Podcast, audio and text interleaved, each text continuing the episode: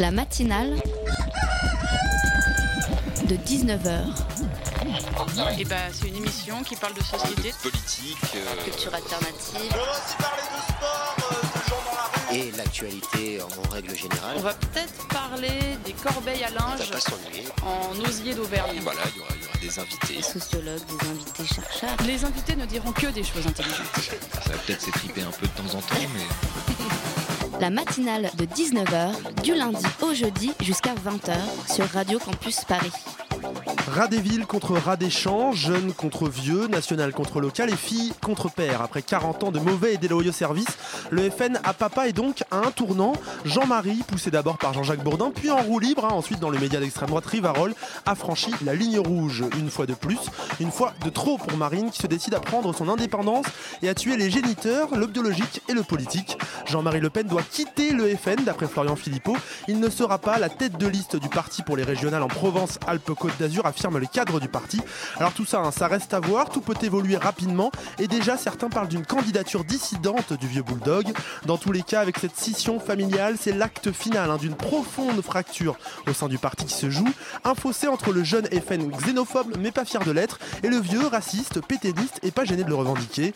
Un front national old school que Marine et ses gars ne veulent plus voir. Problème, avec les vieux, c'est l'électorat du Sud hein, qui risque de passer à la trappe, et c'est peut-être un trop lourd prix à payer pour s'acheter une respectabilité. Ça, les élections régionales de décembre prochain nous le diront. D'ici là, vu de notre camp, celui d'en face, celui de la tolérance et du vivre ensemble, ces derniers jours ont été un moment de bonheur et on espère bien que père et fils s'étrangleront mutuellement dans leurs bêtises sous nos yeux ébahis. Sur ce, bienvenue dans la matinale de 19h. La matinale de 19h, le magazine de Radio Campus Paris. La journée internationale des Roms, c'était hier et ce samedi, Amnesty International propose une mobilisation. Ce sera à Bastille, l'occasion d'évoquer le statut de, ce peuple d'Europe centra- centrale, sans cesse rejeté, constamment victime de discrimination, de préjugés, parfois de violence. En France, ils sont plusieurs milliers à vivre dans des bidonvilles, trop souvent dans l'indifférence générale. La matinale se penche donc sur le sujet dans quelques instants. En deuxième partie d'émission, on parlera jonglage. Cet art du cirque a son festival, les rencontres des jonglages qui démarrent demain.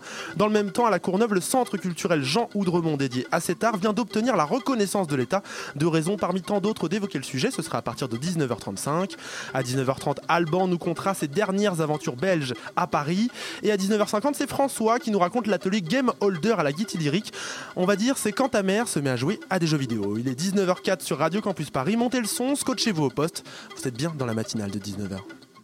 Vu que c'était la crise, même là-bas, quand j'ai croisé dans les rues de New York au feu rouge des rooms, le mec vient vers moi. Please, please, give me money, money for baby, please. Alors moi j'essaie d'esquiver, tu vois. Oh sorry, sorry. Voilà, on démarre avec un extrait d'un sketch du conte de Boudherbala pour démarrer ce sujet. Un sketch qui, à lui tout seul, concentre à peu près tous les préjugés sur les Roms. Et justement, une place pour les Roms, c'est le message hein, que portera Amnesty International ce samedi, place de la Bastille. Ce sera de 14h30 à 16h30. Une initiative qui s'inscrit dans le cadre de la Journée internationale des Roms, qui avait-elle lieu hier. Le but, libérer la parole pour donner à ce peuple la chance de s'installer en France, d'enfin croire à l'avenir ici. De nombreux artistes, mais aussi des politiques sont attendus. Nos invités ce soir seront présents un samedi à la manifestation, je pense. Liliana Ristage, présidente de l'association Rome Réussite, bonsoir. Bonsoir. Merci d'être avec nous. Et Pierre Chopineau de la Voix des Roms, bonsoir à vous aussi. Bonsoir tout le monde. Alors, et bien sûr, avec nous, hein, ça devient une habitude, il est à mes côtés pour toute cette émission. Salut Alban, membre de la rédaction de Radio Campus. Salut Martin, À la toi. voix un peu enrouée ce soir, Oui, non oui, les temps sont bien. Alors Martin, on va peut-être commencer par un très rapide rappel, hein, euh, parce que euh, bon, on, le dit souvent, mais il faut quand même euh, à chaque fois le, le, Ça- le di- ça coûte rien. le dire, ça coûte rien. C'est que les Roms ne sont pas des Roumains, hein, contrairement à- aux idées reçues. Il s'agit en réalité d'un peuple nomade, originaire de grosso modo de l'Inde et de l'Égypte, hein, pour faire court. Il s'agit aussi d'un peuple avec une histoire pas facile, hein, qui, est un peuple qui atteint les Balkans vers le XIVe siècle environ, qui se christianise progressivement, qui va être bien accueilli et puis énormément rejeté hein, en Europe, avec euh, en point culminant, si j'ose dire, bah, la politique raciale des nazis, avec euh, énormément de, de personnes qui seront déportées, énormément de Roms qui seront déportés et tués euh, durant la Deuxième Guerre mondiale.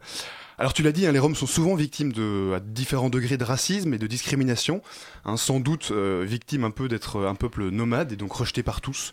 On estime qu'il y a aujourd'hui environ entre 7 et 9 millions hein, de Roms qui, qui, vivent en Europe. Hein, là, je parle, je parle sous, sous, le contrôle de, de nos invités.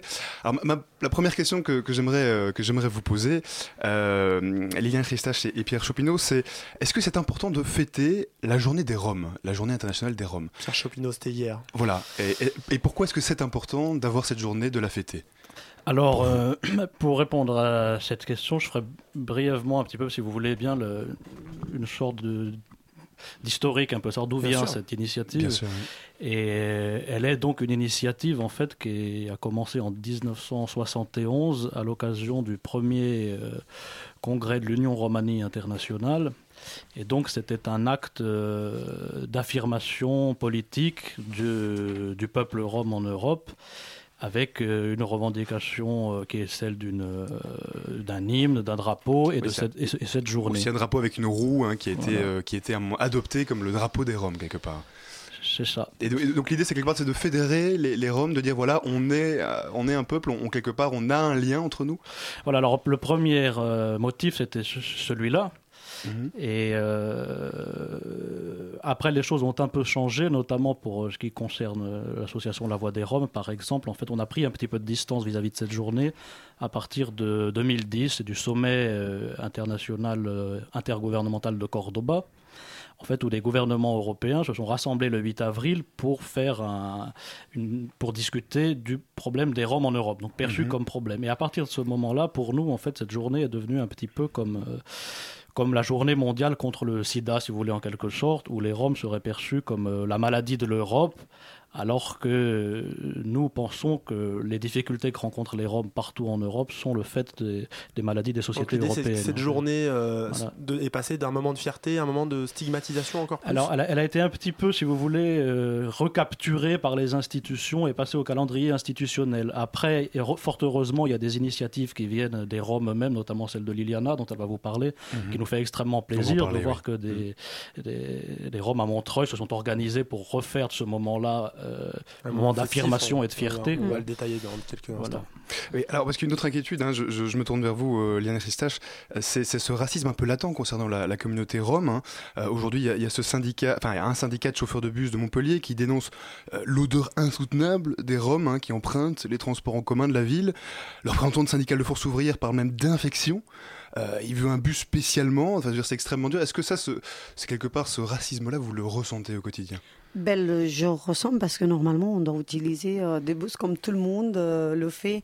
Pourquoi, pourquoi ils n'ont pas pensé faire euh, pour les autres étrangers aussi un bus pour chaque chaque étranger euh, faire un bus par exemple un pour par les pour euh, pour les autres euh, les autres étrangers par par exemple les les Italiens les les Allemands les les Arabes les Noirs pourquoi ils font ils font pas pareil pourquoi ils font pas ils pas pareil? quand, quand il y a ce genre d'événement c'est pas le premier on se souvient de ce camp de Rome qui avait oui. été attaqué à Marseille par des, des riverains etc ça vous touche personnellement? Enfin il y a quelque chose d'extrêmement ça nous touche douloureux? parce qu'on se sent on se sent tellement discriminé, marginalisé. Ça veut dire que euh, pour nous, ça, comprend tout de suite le fait que euh, la population ne veut pas monter avec nous dans un bus et que voilà, on doit euh, être dans un bus que des Roms. Il va pas y avoir. Alors, il est où le rassemblement? Il est où la liberté, l'égalité, la fraternité? Mais comment on arrive à cette liberté de, voilà, de faire ce genre de revendications En plus, on ne parle pas de syndicat de droite, hein. là on parle de force ouvrière, par exemple, comme oui. un syndicat d'extrême gauche. Euh, D'entendre ce genre de choses, comment on arrive à, à, une telle facilité à ce genre de, de choses qui semblent complètement ineptes? Ben, je, moi non plus, je ne comprends pas tout ça. C'est incroyable d'avoir euh, eu cette euh, nouvelle euh, il y a quelques jours. Et alors, Pierre, Pierre Chopin, évidemment, on, on, quand on pense public, on parle pouvoir public, enfin on pense aussi au pouvoir public, hein, euh, et souvent la réaction justement des, pouvoirs publics est, assez négative. Euh, par exemple, il y avait récemment la, mairie de Montreuil qui a, bah, refusé l'organisation d'une marche. Euh, Est-ce que vous regrettez qu'il n'y ait pas davantage de condamnation publique, enfin de, de réaction de la part de l'autorité? Est-ce que vous avez l'impression d'être soutenu par les pouvoirs publics ou pas du tout? Bah, ça dépend euh, quel pouvoir public. Localement, à certains endroits, il y a des initiatives euh, encourageantes. Après, le, la question aussi, c'est de quel, quel combat il faut mener, en fait, contre quoi on se bat. Ce, vous posez la question de comment un, racisme aussi libéré est-il possible? Mhm. euh, Ça, on pourrait le dire. Enfin, je pense qu'il n'y a que les Roms qui peuvent être euh, victimes de, de mots aussi durs actuellement en France. Euh, c'est très très dur. Oui, avec une telle euh, violence. Une telle facilité. Enfin, ça passe dans la discussion publique comme ça, comme si c'était normal. Alors pour nous, par exemple, euh, la voix des Roms, la stratégie pour combattre ce racisme-là, c'est tout simplement de, de dire non, et c'est-à-dire d'encourager l'ensemble des Roms qui sont victimes de racisme à dire non, en fait, de façon assez forte et de montrer une image justement de, de résistance à ça. De réagir. D'où que par ailleurs, en fait, nous, on a déplacé un petit peu une sorte de journée mondiale des Roms et pour organiser un événement le 16 mai, en fait, le, 16 mai de chaque année, et notamment encore cette année, qui est une, ce qu'on appelle le International Romani Resistance Day, qui célèbre en fait le soulèvement du camp des familles tziganes à Auschwitz-Birkenau pour euh, promouvoir en fait cet acte de résistance et d'héroïsme contre une, des violences politiques les plus, les plus graves de l'histoire du peuple rome et puis des peuples euh, dans leur ensemble, et aussi pour encourager en fait l'ensemble des Roms en Europe à, relever la tête et à dire non, parce qu'on pense que ce, sera quand les Roms eux-mêmes diront non à ce racisme-là que les comportements changeront, en fait. Et, pas seulement et pas, et, pas seulement par l'assistance ou l'attitude humanitaire, qui est évidemment euh, bonne, mais qui ne suffit pas. on a l'impression aussi qu'il y a une volonté de votre part de sortir un peu du côté euh, toujours commémoratif de ce genre de moment. Et euh, hier, donc vous étiez à Montreuil, vous en avez fait une grande fête de ce moment à Montreuil, Mais... international. Il y a une volonté de ramener un côté un peu, montrer votre culture pour dire bah regardez, c'est pas que des moments euh, tristes, de la misère, etc. Ouais. Mais l'initiative, c'était ça. En fait, je voulais préciser d'abord pour le marche qu'on avait fait la demande. À Montreuil, le, le, le, les choses ne sont pas exactement comme vous l'avez dit tout à l'heure parce que nous, on avait un peu retardé avec la demande d'un arrêté municipal et en plus on a été mal informé. On avait, euh, on, avait mhm, su que on devait euh, demander euh, auprès de la mairie, mais en fait c'était à la préfecture qu'on devait demander. Mhm. Le problème c'est que le directeur de maire nous a contacté le lundi Pâques pour nous dire que c'était à la préfecture qu'on devait demander cet arrêté. Pour moi, c'est un peu, je sais pas, oui, c'est entre les deux quoi, entre les deux. on parle quand même d'une mairie communiste. oui, tout à fait. En tout, cas, en tout cas, aujourd'hui à Montreuil, on sent depuis un an que la municipalité a changé. Il n'y a plus le même, euh, le même travail avec les Roms. Je sens un peu une distance et je sens un peu euh, que les personnes politiques qui sont aujourd'hui au pouvoir à la mairie de Montreuil, là, en ce moment-là, je pense qu'ils veulent pas trop euh, se médiatiser à côté des, côté de la politique des, des Roms. Quoi. justement, est-ce que vous n'êtes pas extrêmement dépendant de la bonne volonté des acteurs locaux? Si vous tombez sur un maire euh, sympa, compréhensif, ça peut bien se bah, passer. Si vous avez un maire un peu moins cool, ça devient très compliqué. C'est quand même difficile d'être jugé comme ça d'une ville à l'autre. C'est exactement que c'est passé. Qu'est-ce qui s'est passé euh, La mandature précédente de, de l'Europe Écologie Les Verts, euh, présentée par Madame Dominique Voinet ça a été bien. C'était une mère qui a bien compris euh, la situation des Roms, qui leur a laissé la place s'intégrer dans la société et qu'elle a permis à Boa, aujourd'hui, je peux dire que plus de 200 personnes, ils ont bénéficié des logements sociaux, scolarisation, mhm. accès à l'emploi, euh, etc. Série, et toute une série de mesures. Ce qui me frappe dans ce que vous dites, euh, Pierre Chopenos, c'est que quelque part vous dites il faut que les, il faut que les Roms disent non, il faut qu'ils prennent la parole quelque part.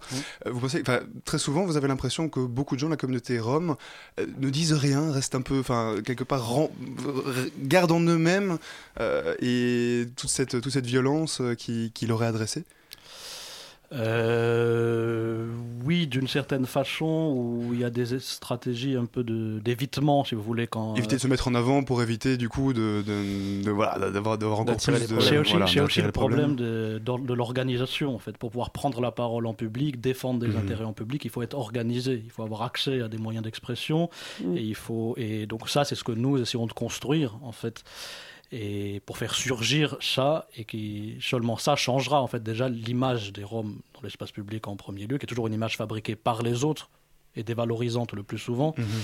et l'image changera euh, voilà, les seules images qui existent, c'est celle euh, des gens qui sont mauvais dans les bus dont vous parliez, mhm. ou bien celle des gens misérables qu'il faut aider.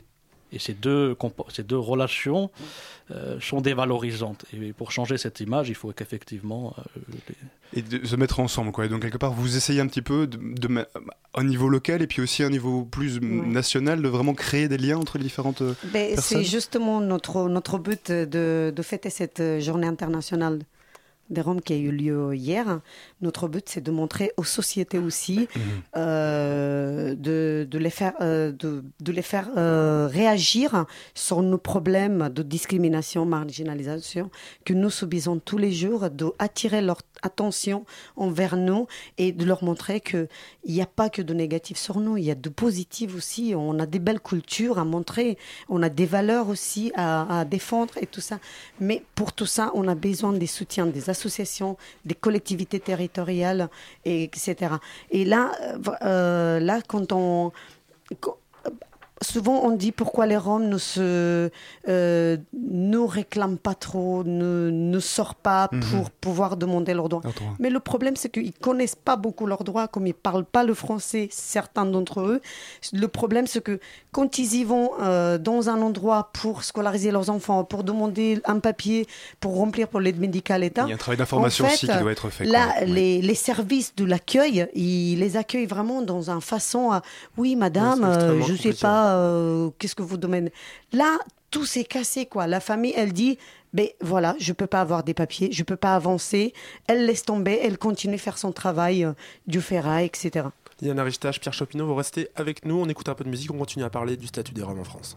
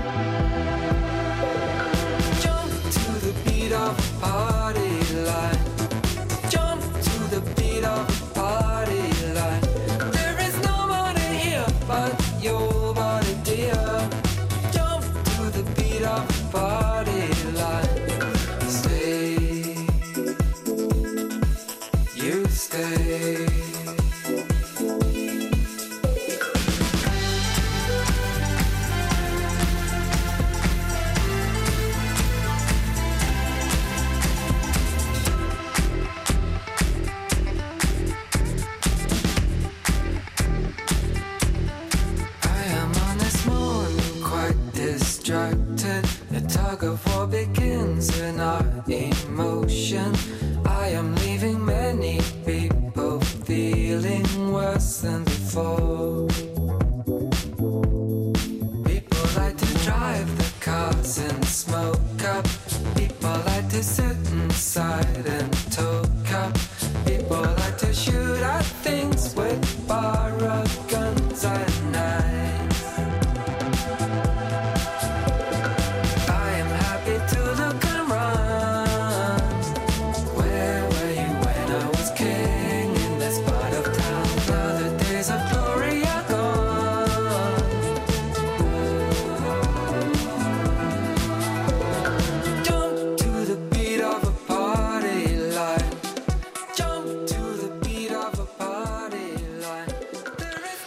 Retour sur Radio Campus Paris, 19h20, vous êtes toujours hein, dans la matinale. On vient d'écouter The Party Line de Belle et Sébastien. La matinale de 19h du lundi au jeudi jusqu'à 20h sur Radio Campus Paris. On parle toujours du statut des Roms, on en parle avec Liliana Ristache et Patrick. Patrick, je fais une manière. Pierre, Pierre, excusez-moi, Pierre. Chopineau. c'est- Ça commence par la même lettre, hein, mais vraiment. Voilà, c'est la fatigue, effectivement, de l'association Rome Voilà. Réussite et de la Voix des Roms. Merci hein, toujours d'être avec nous. Alors, on parlait euh, des Roms, des difficultés qu'ils rencontrent. Il y a une chose que je voulais évoquer avec vous qui est dans l'actu, c'est ce procès qui est actuellement à Marseille pour un trafic de bébés Roms. Alors, c'est une famille de Roms roumains qui aurait vendu à des gens du voyage leur enfant. Une histoire assez triste. On est vraiment là dans des, des crimes de la pauvreté. Est-ce que vous pensez que cette misère dans laquelle on confine les Roms, c'est responsable de ce genre d'affaires euh, Ils sont obligés d'en arriver là parce qu'on les pousse là-dedans et on les laisse dans une misère? Ben, déjà la première chose, c'est que cette affaire a été portée à, qui est un fait divers triste Mhm. et misérable, a été portée à l'attention du public par les médias, puisqu'il y a eu un reportage, euh, je ne sais plus de quelle grande chaîne Il y en a publique. eu plusieurs. Pourquoi- il y a trois ans, il y en avait eu plusieurs au moment des faits. Maintenant, il y a le procès. Oui, donc nous, on avait été sollicité pour Mm. traduire, intervenir, etc., ce qu'on n'a pas fait. Euh, il y a un certain goût du grand public pour euh, un peu sensationnel pour la grande pauvreté et les drames qui s'y passent. Euh, c'est typiquement d'une part un- d'une extrémité un drame de la très grande pauvreté. Euh, que des gens soit en arrivent. à- C'est un, drame assez complexe parce qu'il y a la situation Bien de la femme qui est en jeu là-dedans, cette histoire, Mm. c'est-à-dire que dont on vend l'enfant euh, à l'intérieur d'une famille, mais c'est vraiment euh, voilà, un drame de la grande pauvreté et aussi de l'accès à certaines familles, parce que quand vous êtes euh, gens du voyage, gitan ou rome français par exemple, pour avoir accès à l'adoption, c'est un parcours extrêmement difficile parce que très souvent les dossiers sont rejetés à cause y du profil social supposé de la famille. Moi, ce qui m'a frappé, c'est quand on, quand on lit genre de faits divers, on a l'impression d'être dans Les Misérables de Victor Hugo, des choses comme ça. On se dit que ça ne peut plus arriver maintenant et on a encore des populations qui sont dans un tel état de pauvreté qu'on laisse presque volontairement dans cette chose-là. Quel recours à ce genre de, de crime Votre avis, Pierre Euh, que- quel recours? Euh, ben, tout ça, ça, de toute façon, c'est des. euh, bon, quand quand il y a des situations qui, de délit, évidemment, ça doit être traité par, par la loi. Après, le problème, c'est que livrer ces faits-là au grand public sans explication, sans Mhm. compréhension, ça alimente le racisme. Et après, nous, à l'intérieur des communautés, on a tout aussi un travail à faire dans des situations de grande misère, qui ne sont pas tous Mhm. les Roms ne sont pas d'ailleurs en situation de grande Non. misère, mais de, de, de régulation, de- il y a des choses qui se font en interne et qui sont très importantes aussi. Mais ces situations de grande misère, vous pensez que les États européens sont responsables Ils agissent pas contre ça?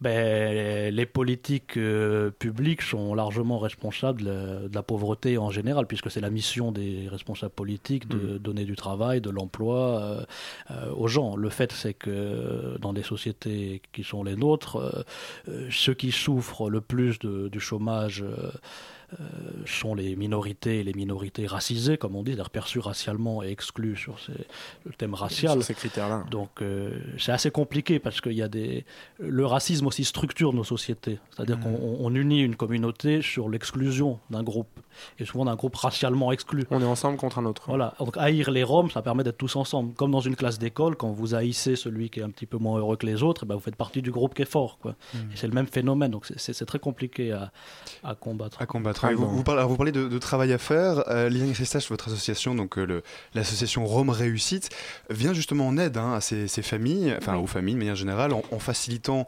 l'insertion professionnelle.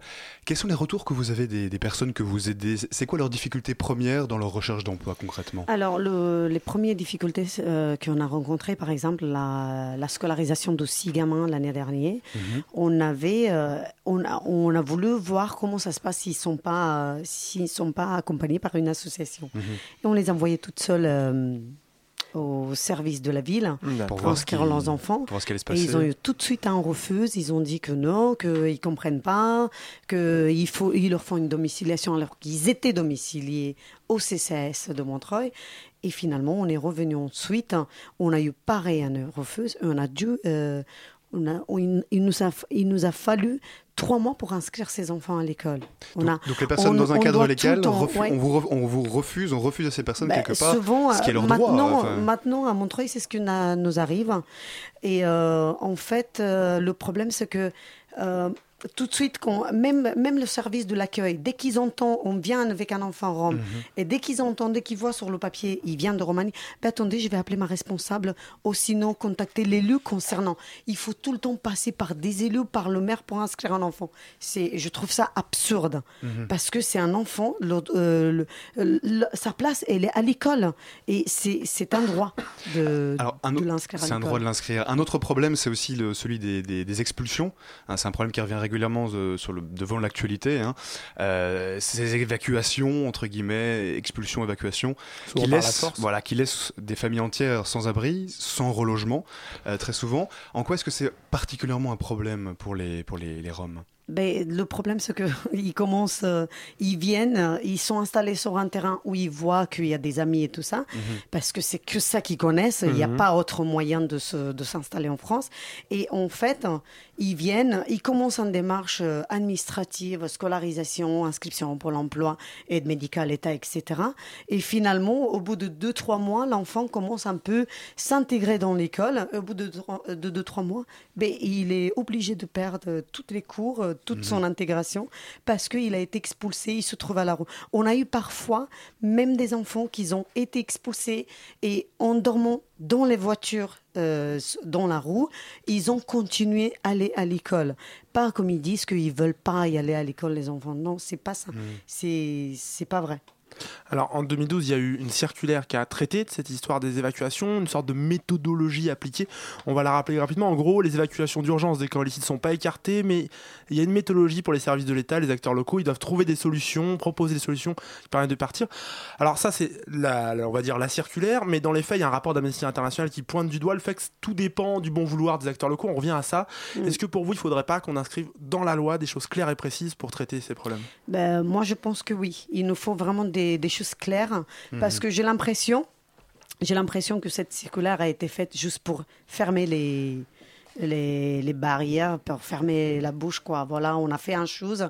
Maintenant, on attend que ce soit vous, les associations, qui, euh, qui va vers eux Qui et qui, en qui charge les choses. Mais on a besoin toujours des collectivités territoriales. L'État se défausse sur vous, pour vous? Se- Il se défausse de sa responsabilité sur les associations, pour vous? Bah, euh, souvent, oui. D'accord. Ouais. Mhm.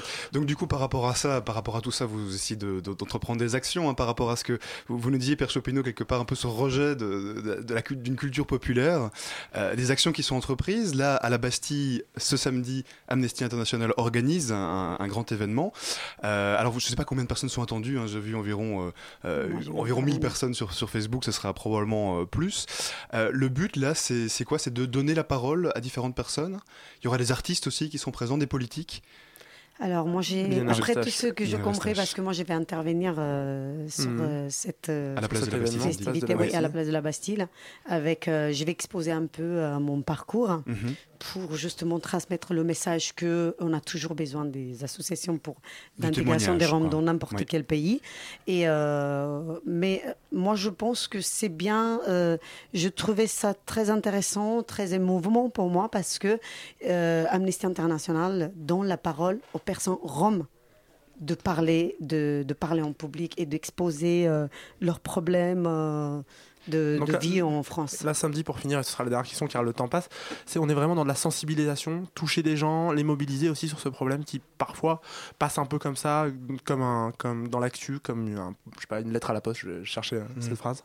Euh, J'ai pas compris. Il y a vraiment une volonté de sensibiliser samedi, c'est ça, c'est l'idée Bah oui, gens. oui c'est ça, c'est ça le but de, sensi- de sensibiliser les gens, de, de, de, de montrer que voilà, on est, on, on est là et que, et que on veut s'intégrer. On, on part pas par plaisir, on quitte pas notre pays par plaisir. hein. On la quitte parce que ça marche pas bien et que c'est pour ça. Et en pays, on parle de la que nous France, aide. Euh, ouais. Ils peuvent pas, ils, ils peuvent pas nous laisser comme ça, euh, tout le monde euh, dans la misère, euh, sans aide et tout ça. Moi, je pense que c'est la responsabilité des euh, élus locaux. Parfait. Alors ça se passe donc samedi, place de la Bastille, 14h30, 16h30 avec Amnesty International. Soyez-y. Merci beaucoup Liliana Ristage, présidente de l'association Rome Réussite et Pierre Chopineau de la Voix des Roms d'être venu Merci nous voir vous. ce soir. Merci d'avoir été Au présent. revoir. Au revoir.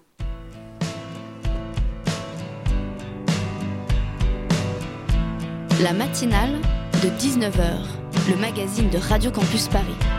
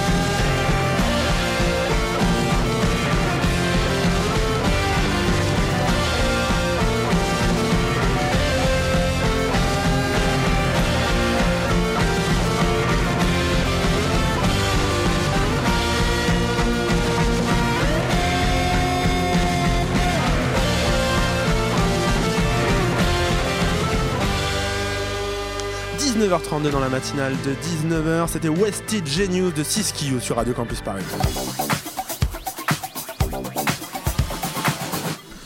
Il est l'heure de notre première chronique de la soirée. hein. Ça se passe avec l'homme qui m'accompagne presque tous les jeudis. Maintenant, Eh il oui. est belge, il est beau, il fait parfois du limbo. beau, et dans son beau. pays, on aime le vélo. C'est Alban, le plus bruxellois des Belges parisiens.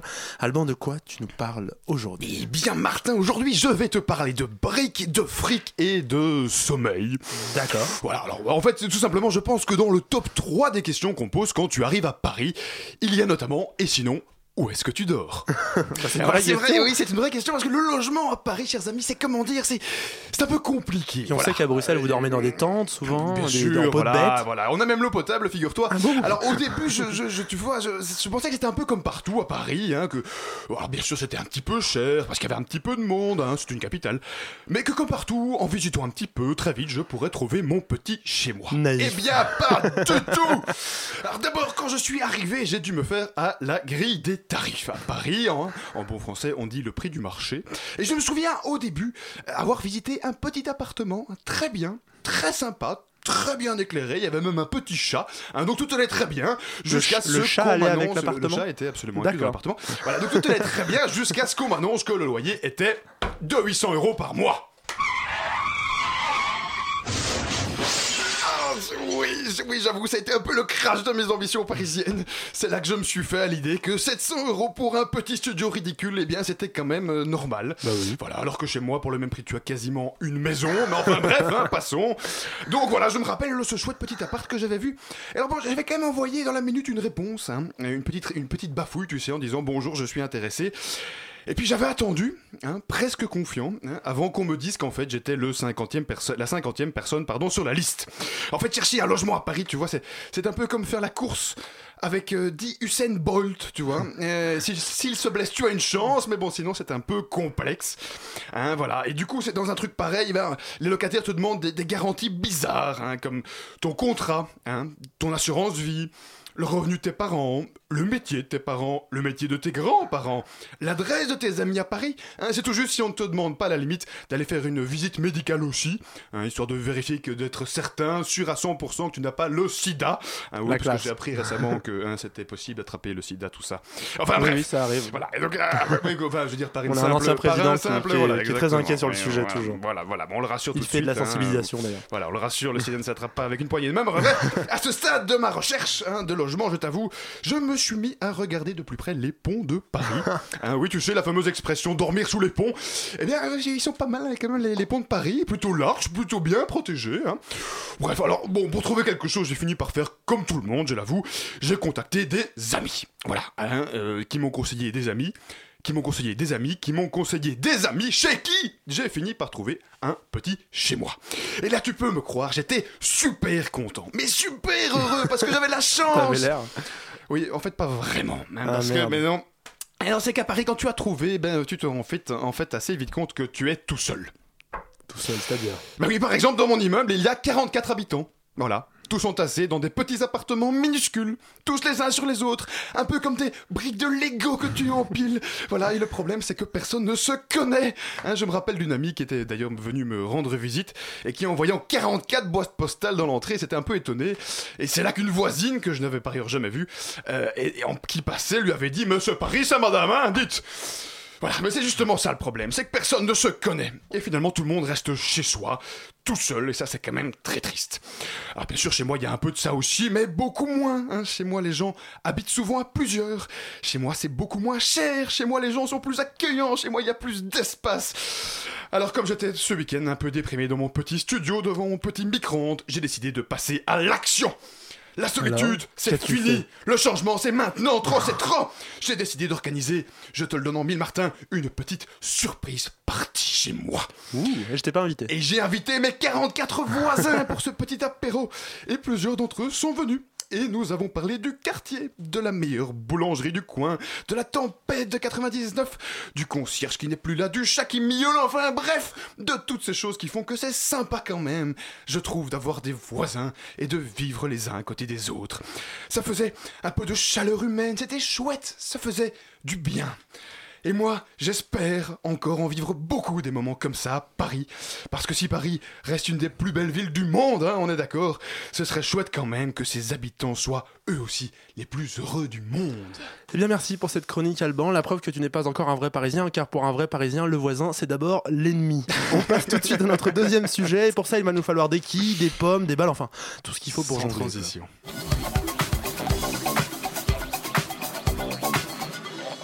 Alors le jonglage, art ancestral du cirque, hein, c'est un, un art qui existe depuis plus de 4000 ans. Il est pourtant encore peu reconnu en France, une réalité qui commence à changer, avec par exemple le conventionnement par l'État d'une première scène dédiée à la jonglerie. Ça s'appelle le Centre culturel Jean Oudremont à la Courneuve. Et ce centre culturel, c'est un lieu qui accueille le festival des rencontres des, jonglages. des jonglages. Ça démarre demain, ça dure jusqu'à dimanche.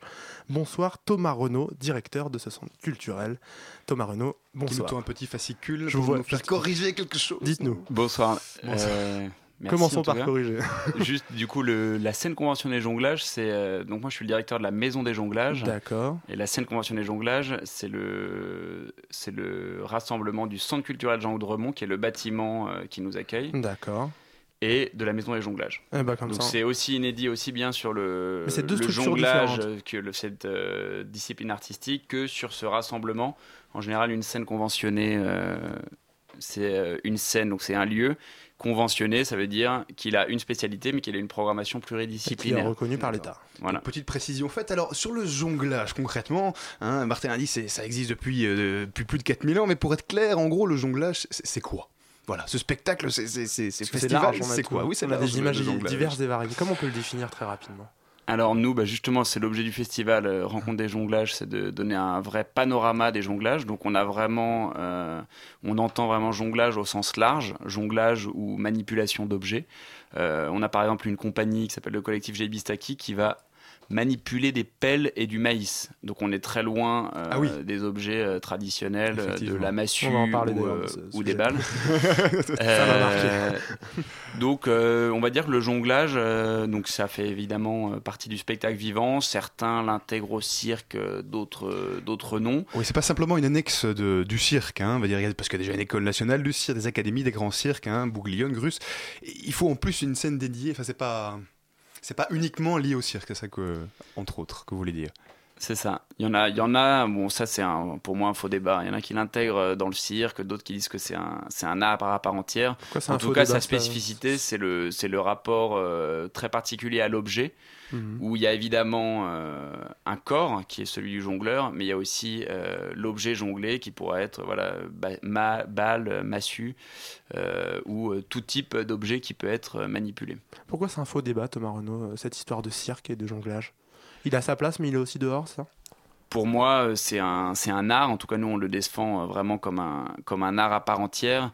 Après, voilà, à certains moments de, de l'histoire du jonglage, il était, euh, il faisait pas du tout partie du cirque. Il se trouve que les cirques traditionnels avaient dans chaque dans chaque spectacle un numéro de jonglage qui était, voilà, en général un un numéro où euh, la technique était euh, au centre. Il s'agissait souvent de jongler avec le plus d'objets possible. Euh, Aujourd'hui, nous, on le défend en tout cas comme un, langage en soi, ou, en tout cas une routine une de jonglage ou un, un mouvement jonglé. ça peut exprimer quelque chose en soi. Après, voilà, est-ce que ça fait partie du cirque ou pas? Nous, en tout cas, on considère comme un art. Donc cette année, vous avez obtenu le conventionnement de l'État en tant que scène reconnue. Ça change quoi pour vous d'abord? Alors, euh, une scène conventionnée, euh, bah, déjà pour être très transparent, c'est des financements euh, planchers. Ce qui est plutôt pas mal. Voilà. Concret, oui. Ce qui est plutôt très bien. Et puis après, c'est euh, quand même euh, aussi la reconnaissance de 8 ans euh, de travail. Ça fait 8 ans qu'on est basé à la Courneuve. On accueille euh, une quarantaine de compagnies en résidence par an. Euh, donc voilà, c'est la reconnaissance de ce, ce travail-là. Et puis aussi des, des perspectives qui s'ouvrent pour la suite. Et c'était attendu comme vous attendiez cette reconnaissance? On, ça a été bien préparé, Mhm. en tout cas. Euh, oui, oui, on l'attendait, on va dire. euh, on l'attendait même, euh, on, s'y préparait. Et donc c'est la récompense de ces 8 ans de travail. Vous dites voilà, on n'a pas fait tout ça pour rien. Là, là, on, on est enfin reconnu au niveau de l'État. C'est ça, bah, c'est ce qui est quand même assez fou, c'est qu'au départ, ça part d'un, ça part d'un rêve euh, de deux jongleurs, Thomas Guérino et Rémi Laroussini, euh, qui, euh, qui ont fait un peu le, le pari fou de, de faire une rencontre. C'était euh, simplement un appel lancé à tous les jongleurs. Il y, y a une grosse communauté de jongleurs à Paris, mais il y a une grosse communauté de jongleurs dans le monde entier. Quand il y a des conventions européennes de jonglerie, on a parfois jusqu'à 5000 personnes euh, sur une semaine euh, au même endroit. Euh, là, ils voulaient se distinguer un peu des, conventions avec pas simplement par les jongleurs pour les jongleurs, mais vraiment l'ouvrir au public et surtout donner une image de la création contemporaine. Euh, c'est donc euh, uniquement nous on programme uniquement des, des spectacles alors parfois des petits ou moyens formats Mhm. des étapes de travail mais on est on est euh, on est vraiment sur du, Des créations. C'est voilà, toujours des créations nouvelles. alors c'est un peu la, la spécificité vu qu'on a ce comme euh, comme on vient de parler de cette, ce conventionnement donc on va dire une expertise artistique euh, on essaye effectivement on a euh, voilà à peu près la moitié des spectacles c'est des avant-premières ou des premières et puis c'est aussi l'occasion euh, pour euh, pour les artistes bah, de de faire leur euh, leur premier euh, test euh, en public euh, devant euh, pas mal de jongleurs et puis un public euh, large Alors une chose intéressante, c'est le choix du lieu. La Courneuve, euh, donc euh, une ville euh, qu'on connaît bien, notamment pour les 4000, pour des fois des histoires de drogue, etc. Enfin, c'est une ville qui a de nombreux problèmes sociaux. Ce choix de s'installer hors de Paris, de s'installer dans le 93, c'était dès le début un choix ou c'est parce que c'était pas cher là-bas et qu'à un moment il fallait bien trouver un lieu? Euh, je sais pas si on va dire que c'est un choix. Au départ, je pense que c'était plutôt un hasard. Euh, quand ils ont eu cette idée folle de rassembler les, jongleurs, donc il y a eu quand même euh, 60 jongleurs, une vingtaine de, spectacles qui ont été présentés de façon bénévole. C'était, euh, voilà, ils cherchaient un lieu, il se trouve qu'il y avait une compagnie de jonglage qui était à ce moment-là à la Courneuve, que le directeur du centre culturel a dit euh, bienvenue. Il leur a ouvert grand les bras, il a dit euh, voilà, je, je vous accueille euh, ici, euh, ici c'est chez vous. Le festival a fait un, carton. Il y a eu voilà, à peu près 2000 personnes qui sont venues, voilà, du grand public, des jongleurs. et du coup, ensuite, ils se sont dit bon, bah, c'est pas juste un événement, un one shot, on va partir sur, un, sur une maison des jonglages. Du coup, dans la foulée, ils ont fondé l'association. Et en fait, c'était à partir de ce moment-là que c'est devenu un vrai choix. Euh, déjà parce qu'il y avait cet accueil, mais aussi parce que euh, c'est essentiel pour nous, toutes les créations qu'on accueille, de les lier avec, euh, avec le quartier, avec ce qui se passe autour. Justement, les habitants de la Courneuve, où il y a des échanges, il y a des participations, comment ça se passe avec les Courneviens, comme on les appelle? Bah, ils, sont, ils sont présents euh, au quotidien, c'est à peu près la moitié du public, euh, c'est des, des Courneviens. Et après, on fait pas mal d'actions culturelles. On a des ateliers de jonglage toutes les semaines euh, pour les enfants du quartier, sur les vacances scolaires. Et voilà, on a un certain nombre de. Enfin, en tout cas, dès qu'on accueille une compagnie, on essaye que ce soit pas juste une boîte noire. Euh, Vous arrivez à relever ce défi parce que par exemple euh, la MC 93 à Bobigny a jamais réussi vraiment à relever le défi d'avoir des gens de Bobigny. Euh, le 6B a ce même problème des fois, beaucoup de bobos parisiens mais peu de gens de Saint-Denis. Ah, vous êtes dur avec la MC93. Je suis un peu dur. Bon, pour y être allé plusieurs fois. J'aime bien Châtillon.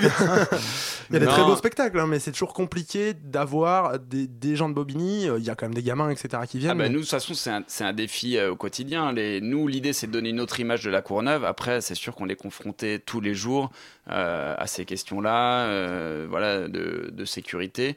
Après, on fait énormément euh, de spectacles dans l'espace public.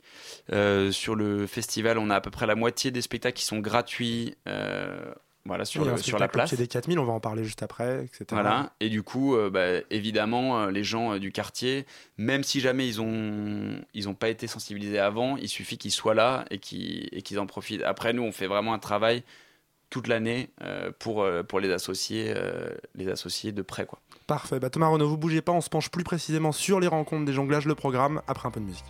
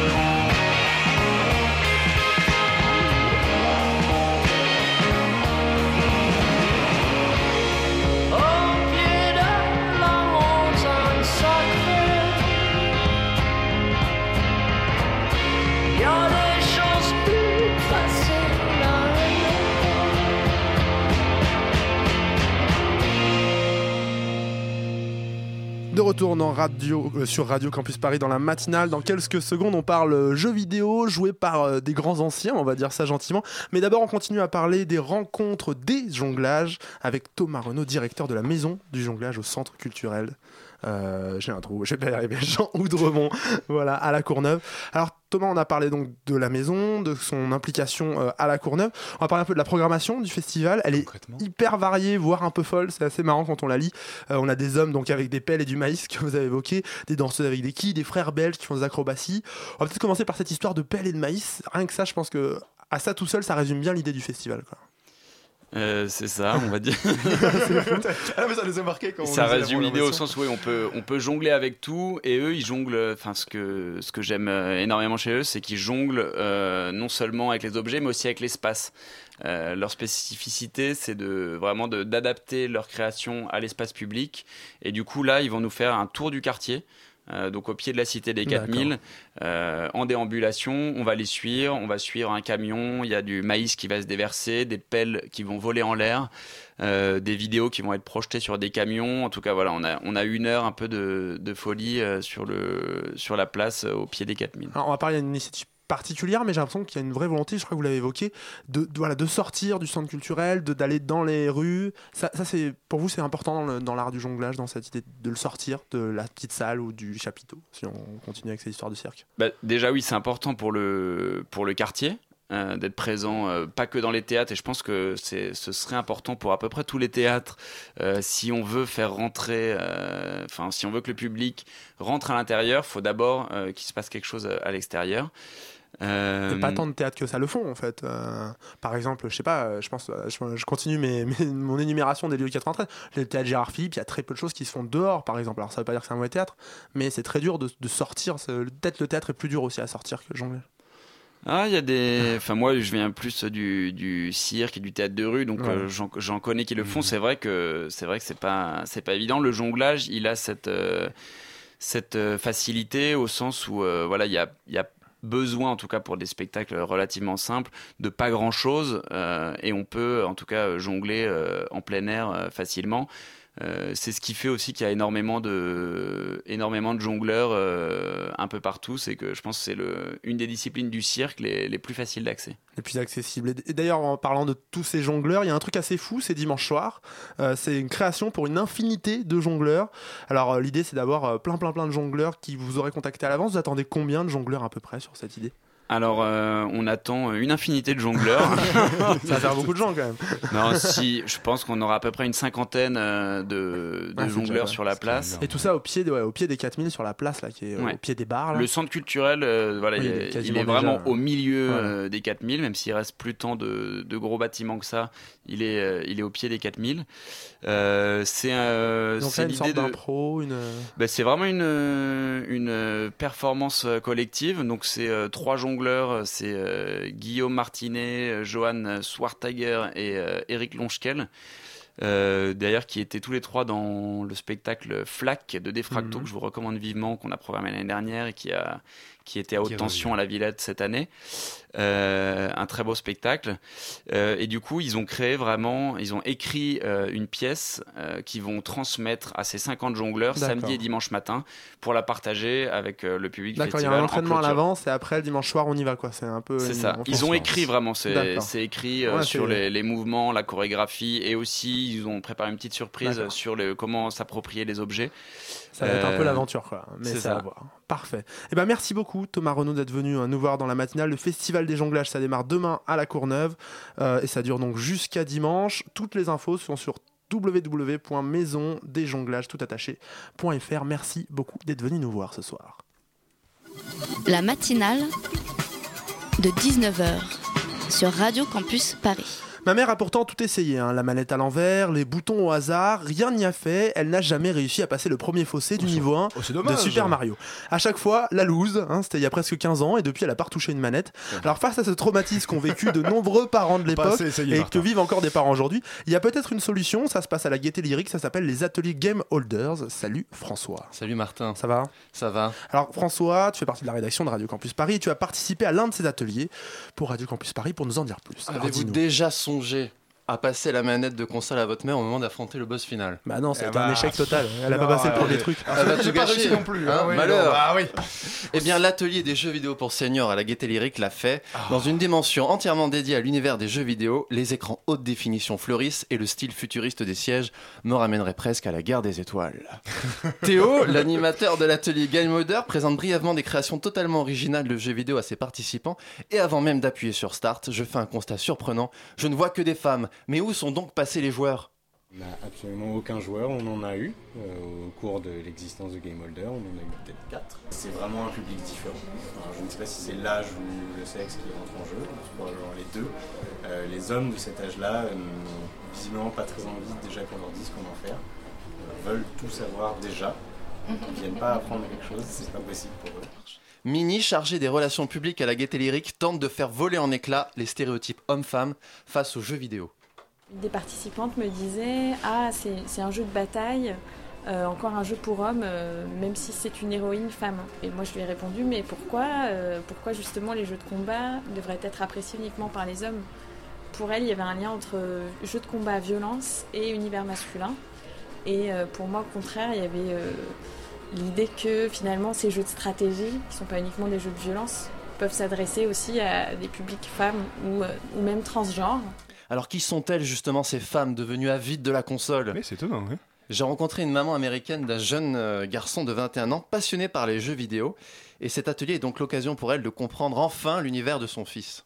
Oui, et je comprends son monde. Parce que j'ai vu que c'était vraiment amusant pour, pour lui. Et c'est vraiment comme. C'est un vrai sport. Pour moi, c'est un sport. Un sport euh, cérébral. Compétitif aussi. Oui, social aussi. Sport des pouces. Et aussi. Oui, vous voulez euh, essayer? Vol- Volontiers, je, vous laisse euh, Ok, attendez, vous amuser. Attrape. Le jeu vidéo, un sport Je crois que tu t'es- pris au jeu en tout cas, apparemment. Wonderful. Ah, Il y a, y a des gens qui gagnent leur vie avec les jeux Ah, vidéo. tout à fait. Alors le raisonnement m'intrigue et pourtant je me suis rendu compte que les participantes n'avaient pas tout à fait tort. On acquiert une certaine agilité quand même euh, dans les, dans les mouvements, euh, dans la tête aussi. hein. C'est exactement ce qu'on recherche, hein. enfin pour ma part, hein, surtout. ouais. Eliette, au début, quand il y avait un blocage, je ne savais pas. On était complètement, alors que complètement maintenant, arrêtés. Maintenant, on essaie de trouver une solution. Il y a forcément une solution. Bien sûr qu'on a voilà. toujours eu. Ouais. Oui, oui, oui, oui, oui, oui. Voilà.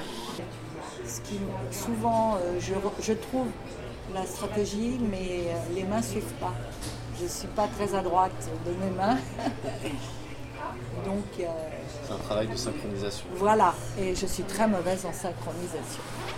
Pour vous, le jeu vidéo, c'est du sport? Pas peu. Les doyennes de l'atelier forment un véritable duo de choc. Pour l'une d'entre elles, Guy Mulder est une véritable découverte. Mais ça m'était mais d'une étrangeté qu'on ne peut pas imaginer. Déjà, là, je suis assez dyslexique, mais je l'étais totalement. Vous avez fait des progrès? Oui, euh, en partant de moins 20, je suis passée à moins 15. Déjà, c'est honorable. J'en ai marre. Ah bah attends, attends, bouge pas, bouge pas, bouge Allez, pas. on Je vais prendre le relais. Je vais prendre le relais. Parce que j'étais bien, et puis évidemment, pas. c'est ça le truc. Tombe. En revanche, son amie est une convaincue. Elle fait l'apologie des jeux de voiture. Une manière là encore de casser les clichés. Les voitures, c'est extraordinaire. Tu choisis la voiture que tu veux, les plus belles voitures qui existent dans le monde, des Ferrari, des Jaguars, etc. Tu choisis toutes les voitures que tu veux et tu les fais courir. C'est une façon d'assouvir son fantasme, ses désirs les plus fous. Ouais. Le gamin prend la manette et progresse rapidement dans le jeu. Ah, quand ses parents reculent au premier obstacle. Alors le jeu vidéo à cet âge-là, c'est plutôt complexant, non?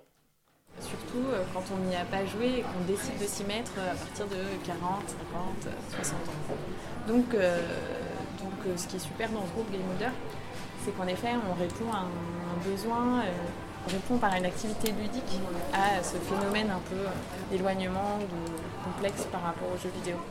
Finalement, le jeu vidéo est plus synonyme de partage ou d'isolement entre ces deux générations? Ça dépend des personnes en fait. Tout simplement comme tout, euh, dès qu'il y a des abus, euh, ça peut être l'isolement. Mais vraiment l'important c'est le partage, parce que même un jeu qui se joue seul, euh, on peut partager euh, en étant euh, assis l'un à côté de l'autre, ça suffit pour partager. Et c'est ce que veut créer la gaieté lyrique C'est ce que veut créer l'espace jeu vidéo de la gaieté lyrique. L'atelier permet donc de pénétrer un univers méconnu de la génération baby boomers, mais que les moins de 30 ans connaissent par cœur. Quand les jeunes retraités d'aujourd'hui connaissaient à peine le développement des industries culturelles, eh bien au même âge, la génération téléphone, internet et jeux vidéo avait déjà les yeux rivés sur leurs écrans. Parfait, merci François. C'est la fin de cette matinale. Dans un instant, 46, vous retrouvez les 47, labos de 48. l'histoire demain à 19h. C'est Garde à vue sur Radio Campus Paris. La matinale, ça revient lundi. Très très bon week-end à vous. Salut